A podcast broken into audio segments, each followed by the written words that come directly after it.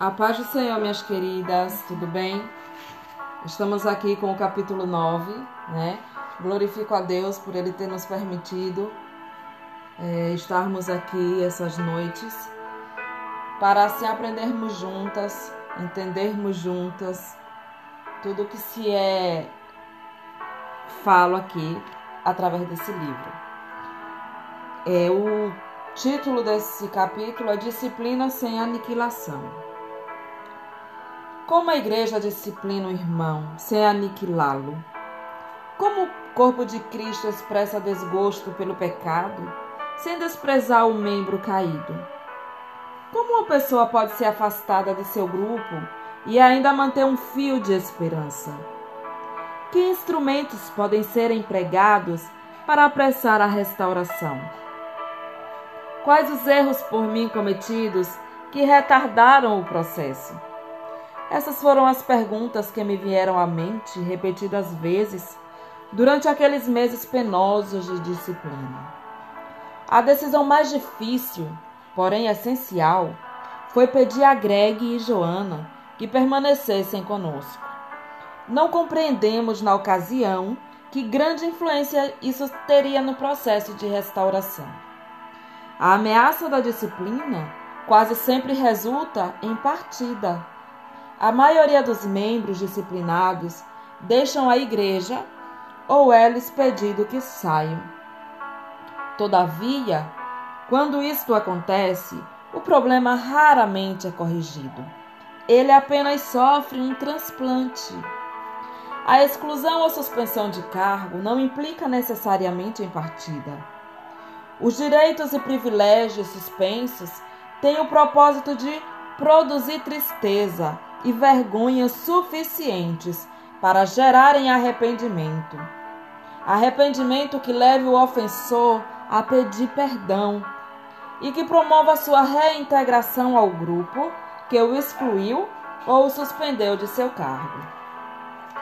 O grande número de igrejas abertas a receber um novo membro torna a disciplina e a restauração difíceis em nossos dias.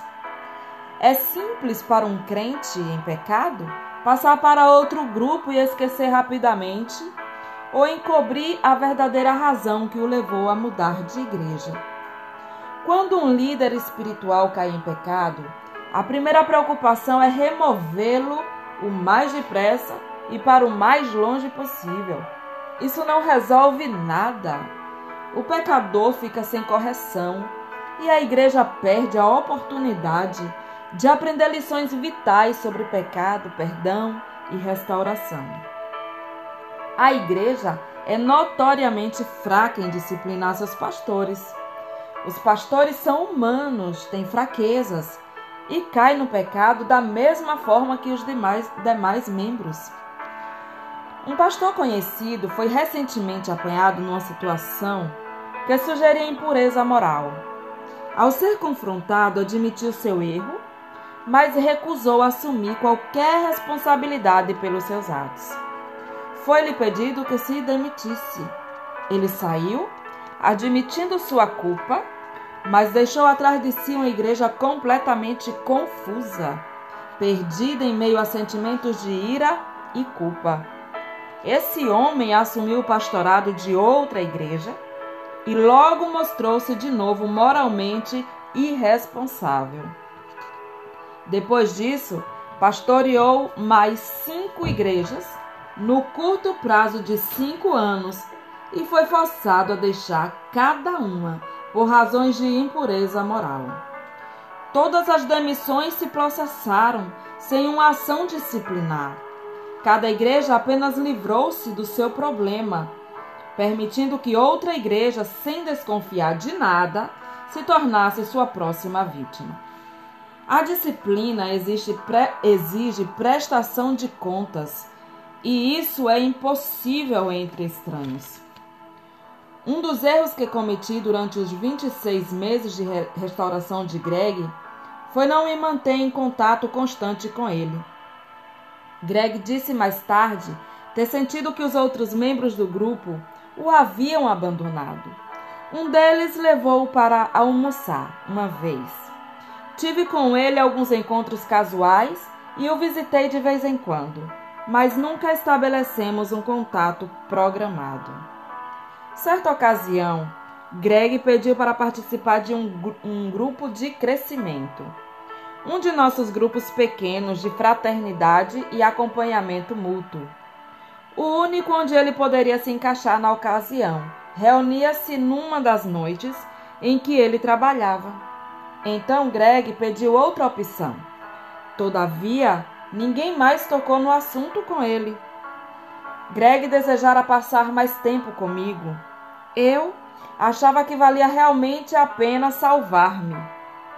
Disse ele depois que tudo passou, mas não senti da sua parte e dos outros o mesmo interesse.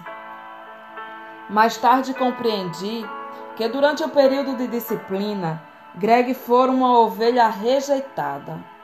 Esse foi um termo que conheci há alguns anos atrás, quando Marta e eu vivemos no interior.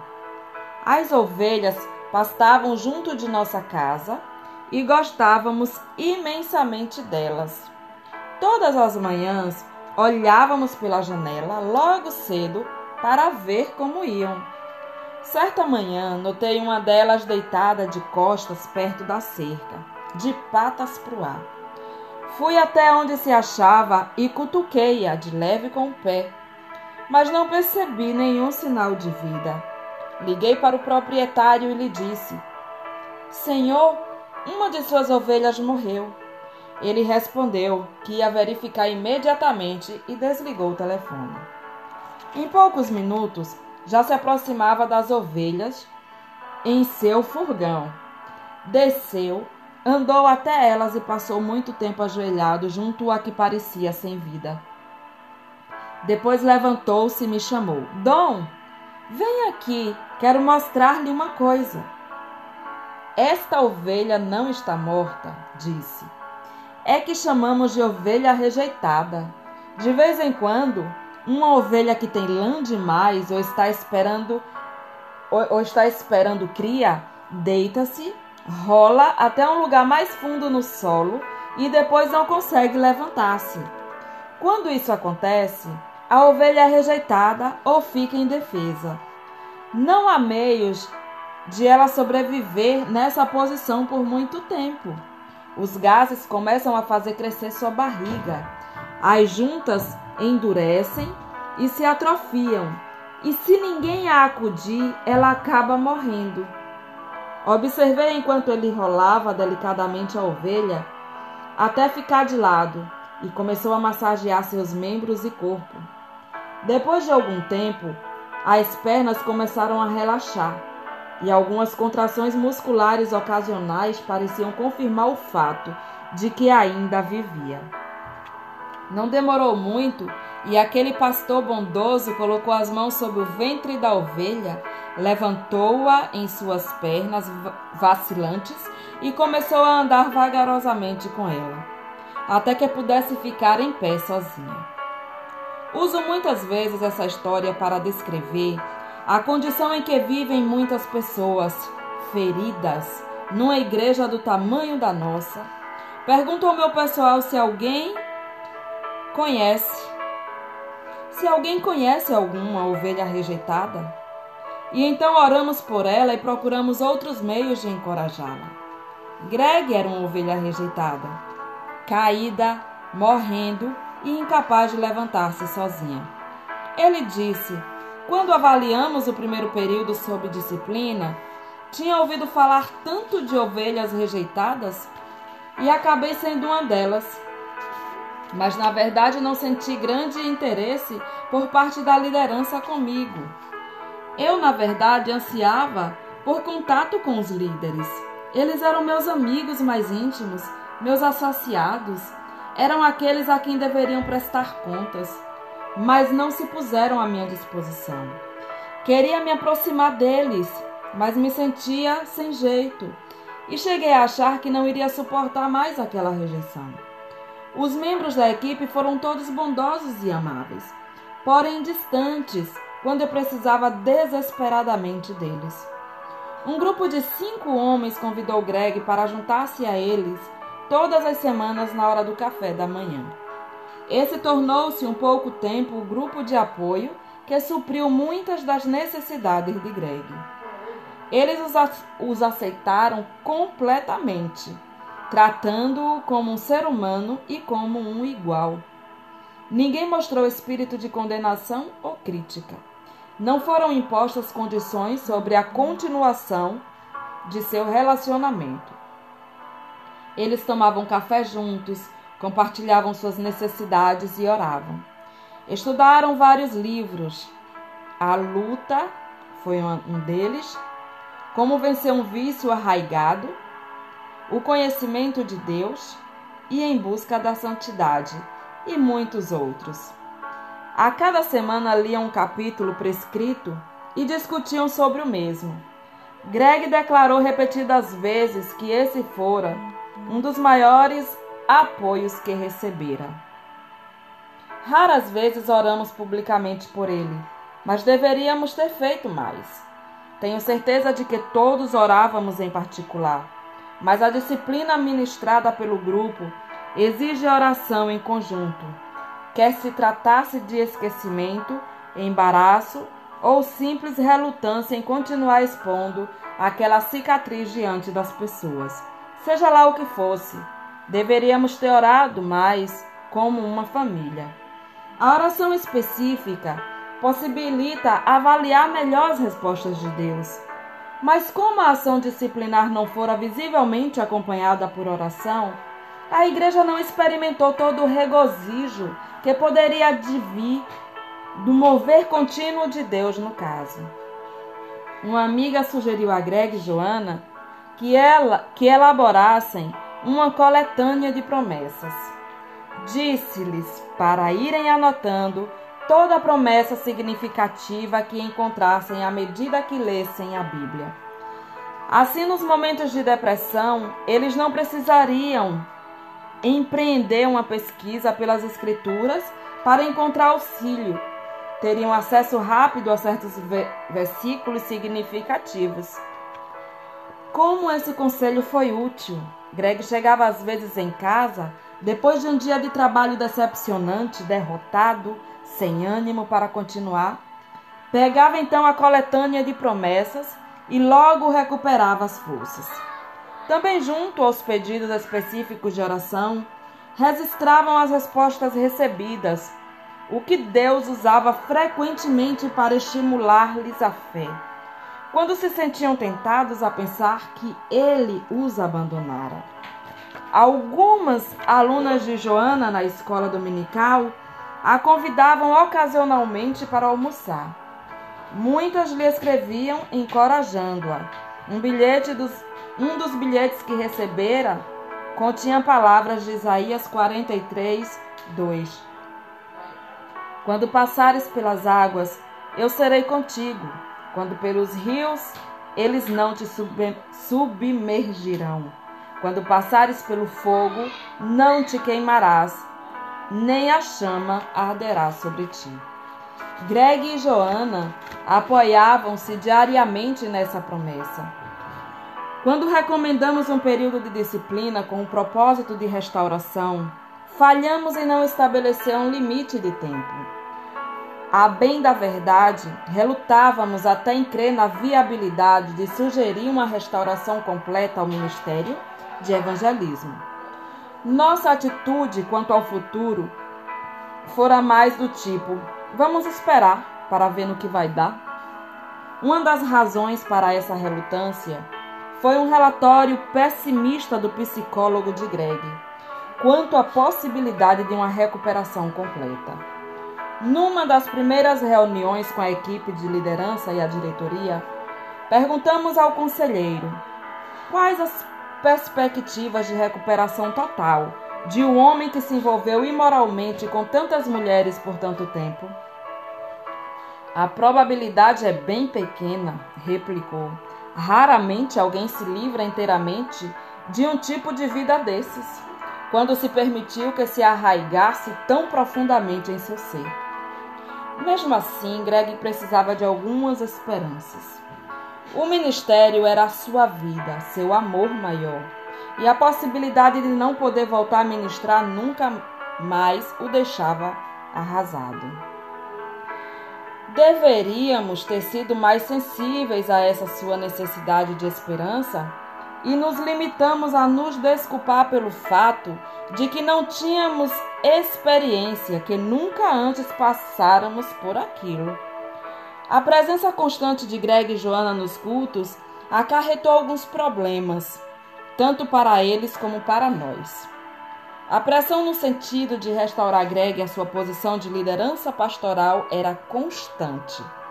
Eu me via toda hora tendo que responder perguntas que não tinha liberdade para explicar. Por que o processo está demorando tanto? Por que vocês não o perdoam de verdade? Será realmente restauração se deixarmos de recolocá-lo na posição que ocupava no ministério? Houve ocasiões em que cheguei a me desesperar, dada a pressão que tive de suportar durante aqueles dois anos. Cheguei a desejar e até a orar certa vez que Greg e Joana se mudassem para outro lugar. Muitas pessoas sentiam-se constrangidas com a presença do casal. Alguns diziam: Fico embaraçado perto de Greg. Não sei como agir ou o que falar. Outros falavam ao vê-lo. Gostaria muito que ele fosse embora. Deveria envergonhar-se de congregar conosco. Se, pusesse, se pudessem imaginar quanta vergonha ele próprio sentia. Ainda outros expressavam completo desgosto, sentindo-se ainda atraídos e não queriam sequer olhar para ele. A maioria tinha concordado com a permanência de Greg mas bem no fundo não o queriam. Havia aqueles que se mantinham no estado de choque. Achavam difícil compreender como alguém poderia aparentar tanta maturidade, falar com tal sensibilidade, orar com tanto poder e servir com tanto fervor e ser, na verdade, um patife. A maioria das pessoas, porém, mostrava-se reservada em sua atitude poucos expressavam sentimentos duros, hostis. O clima era de desorientação, sofrimento e perda. Esses sentimentos se mesclavam com o amor que o impedia, perdão, que os impelia a tentar recuperar o máximo possível para Deus. Enquanto Greg permanecesse conosco, todos nós víamos, todos nos víamos forçados a lutar com essas emoções conflitantes. Ninguém se sentia de fato à vontade com Greg e Joana, e nem eles em nossa companhia. Nenhum de nós sabia sobre o que conversar na sua presença.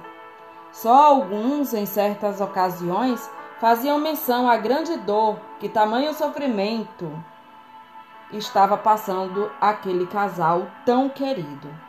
Greg e Joana foram os que mais sofreram. Greg ficou com o caso agudo de colite e cada vez que preparavam para ir à igreja ele passava mal. Quando se aproximavam do prédio, sua apreensão aumentava. Sentia-se dominados pela vergonha e pelo medo. Alguns o recebiam amavelmente, outros com frieza, outros ainda simplesmente se desviavam deles. Em seu estado de espírito terrivelmente sensível, Greg sentia rejeição por parte de quase todos. Embora concluísse mais tarde que não se tratava de rejeição, mas simplesmente de embaraço dos que não sabiam o que fazer. Greg se mantinha em geral de cabeça baixa. Eu evitava ao máximo fazer contato visual com ele e muitas vezes me punha a imaginar o que podia estar pensando. Estaria pelo menos ouvindo? Será que podia ouvir ou estava de tal modo arrasado pelo embaraço que não tinha condições de concentrar-se em nada além de si mesmo? Ele me contou mais tarde que todas essas coisas ocorriam no começo, mas logo depois começou a sentir tanta necessidade da Bíblia que se apegava a cada palavra desejando ouvir cada vez mais. Na época, continuamos estudando o livro de Hebreus e que muito o ajudou, segundo ele próprio afirmou. Greg também ouvia fitas cassete e sermões. O ministério de Charles pelo rádio foi uma excelente fonte de ajuda, programa que ele e Joana escutavam todas as manhãs. Mas mesmo assim, as profundas reações emocionais decorrentes da confissão e humilhação prevaleciam e nos mantiveram a todos constrangidos durante meses. Foi um preço elevado a ser pago pela restauração de um irmão, pois fez parar uma nuvem sobre a igreja inteira. A nossa alegria, fazendo-nos sentir constrangidos, como se estivéssemos de guarda pouco à vontade. Mas valeu a pena. Jamais me esquecerei do domingo, seis meses depois de toda aquela humilhação, quando Greg sentou-se mais à frente, de cabeça erguida, os olhos brilhando e um ar de expectativa no rosto. Em algum ponto do sermão, eu disse algo que tocou profundamente. Viu fazer com a cabeça um sinal de assentimento e ouvi um amém firme. Greg está de volta, pensei. A partir daquele momento, parece que todos começaram, começamos a relaxar e sentir alegria em nosso meio. Amém. É... Amanhã, né? O próximo capítulo, se assim Deus nos permitir. Deus continue abençoando a vida de cada um de vocês.